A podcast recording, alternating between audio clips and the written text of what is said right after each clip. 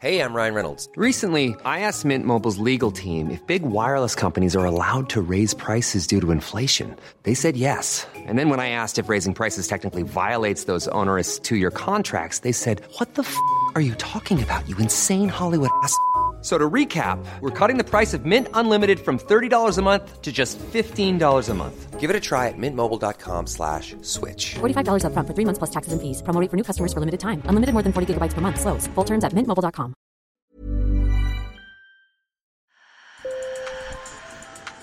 Bonjour. Hello. Hola. Marhaba bikoum. Sur le fil, Le podcast d'actu de l'AFP.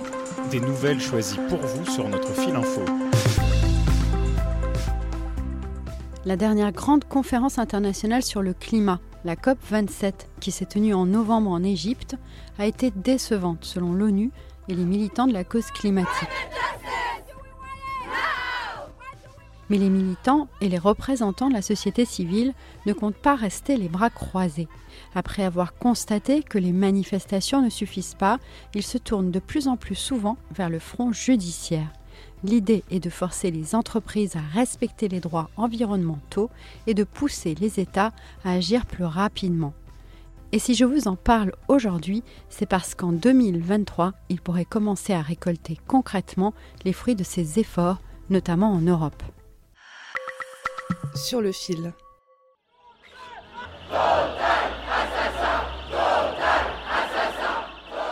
Les manifestations comme celle-ci qui visaient Total Energy se multiplient depuis des mois.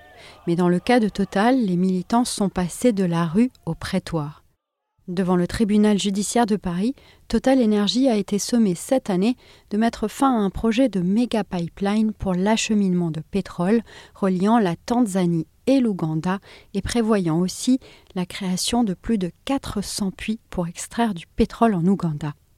Euh, c'est des projets inacceptables à tous les points de vue. C'est euh, l'accaparement de terres de dizaines de milliers de personnes dans deux pays autoritaires avec des violations des droits humains très importantes. C'est euh, la persécution et le harcèlement des défenseurs des droits humains, des associations qui essaient de défendre les populations et de s'y opposer.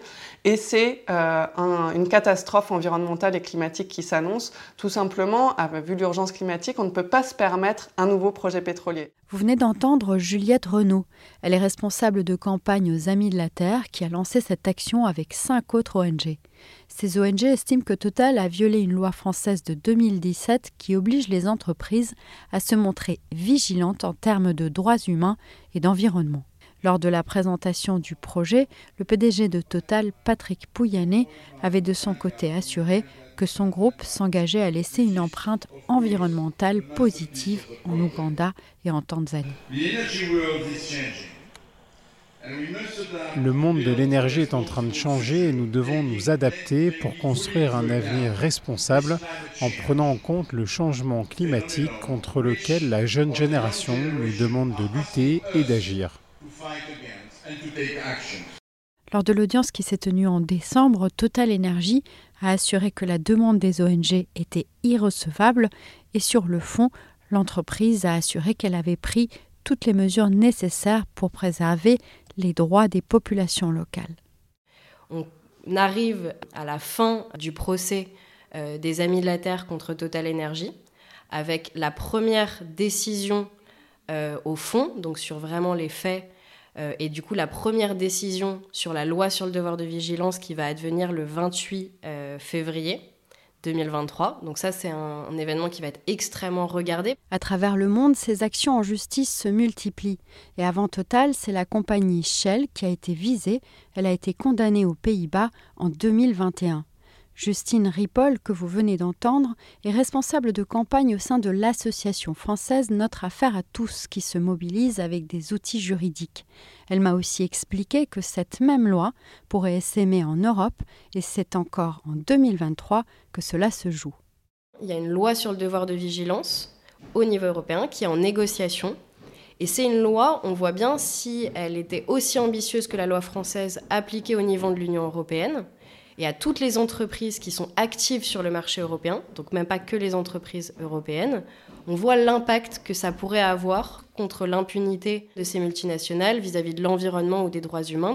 toujours au niveau européen, la Cour européenne des droits de l'homme va aussi commencer à examiner des affaires liées au climat, mais qui visent des États cette fois. Elle a été saisie par des citoyens français, suisses ou encore portugais. C'est des jeunes Portugais qui ont décidé d'attaquer 33 États euh, de l'Union européenne, mais aussi la Russie et la Turquie, euh, pour inaction climatique. Et ça, c'est un signal euh, très fort. Et au premier trimestre 2023, la Cour européenne des droits de l'homme, du coup, récupère ces dossiers et il y aura une audience pour qu'elle commence à se saisir de tout ça. Ça montre que c'est un sujet qui est pris très au sérieux. Le point commun de toutes ces affaires, c'est que ces citoyens ont décidé de trouver eux-mêmes des solutions, selon Justine Ripoll. Je dirais que c'est aussi un remède contre l'inaction. C'est-à-dire que c'est aussi ça qui peut être frustrant parfois dans l'engagement et le militantisme, c'est que euh, on, en a marre aussi d'être bloqué dans euh, une forme de critique permanente. On a envie aussi de développer des solutions, euh, de faire bouger les choses efficacement. Et le droit est un outil qui est super intéressant là-dessus parce qu'il permet des avancées qui sont très fortes, qui sont très ancrées après, elles ne sont pas du tout éphémères. Tout récemment, la militante écologiste Greta Thunberg et 600 jeunes ont aussi choisi cette stratégie en assignant l'État suédois devant la justice pour ces mesures jugées insuffisantes contre l'urgence climatique and we are suing the Swedish state. Sweden's lack of insufficient climate action is not only irresponsible, racist and unimaginably dangerous. It's also illegal. Comme l'explique ce clip où il lance un appel aux dons, ils se sont inspirés d'actions menées en Allemagne et aussi en France. Others have done it before us. In Germany, France and the Netherlands,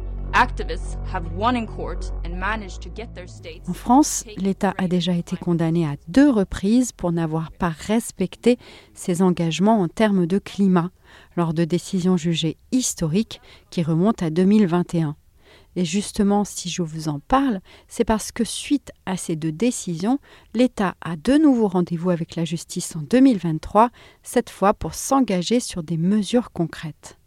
La plus importante des deux affaires est devant le Conseil d'État, c'est l'affaire dite de Grande-Sainte, car elle a démarré avec la plainte d'un citoyen de Grande-Sainte près de Dunkerque. Le Conseil d'État lui a donné raison, estimant qu'il avait prouvé que la France est très loin de son objectif de réduction des émissions de gaz à effet de serre pour 2030.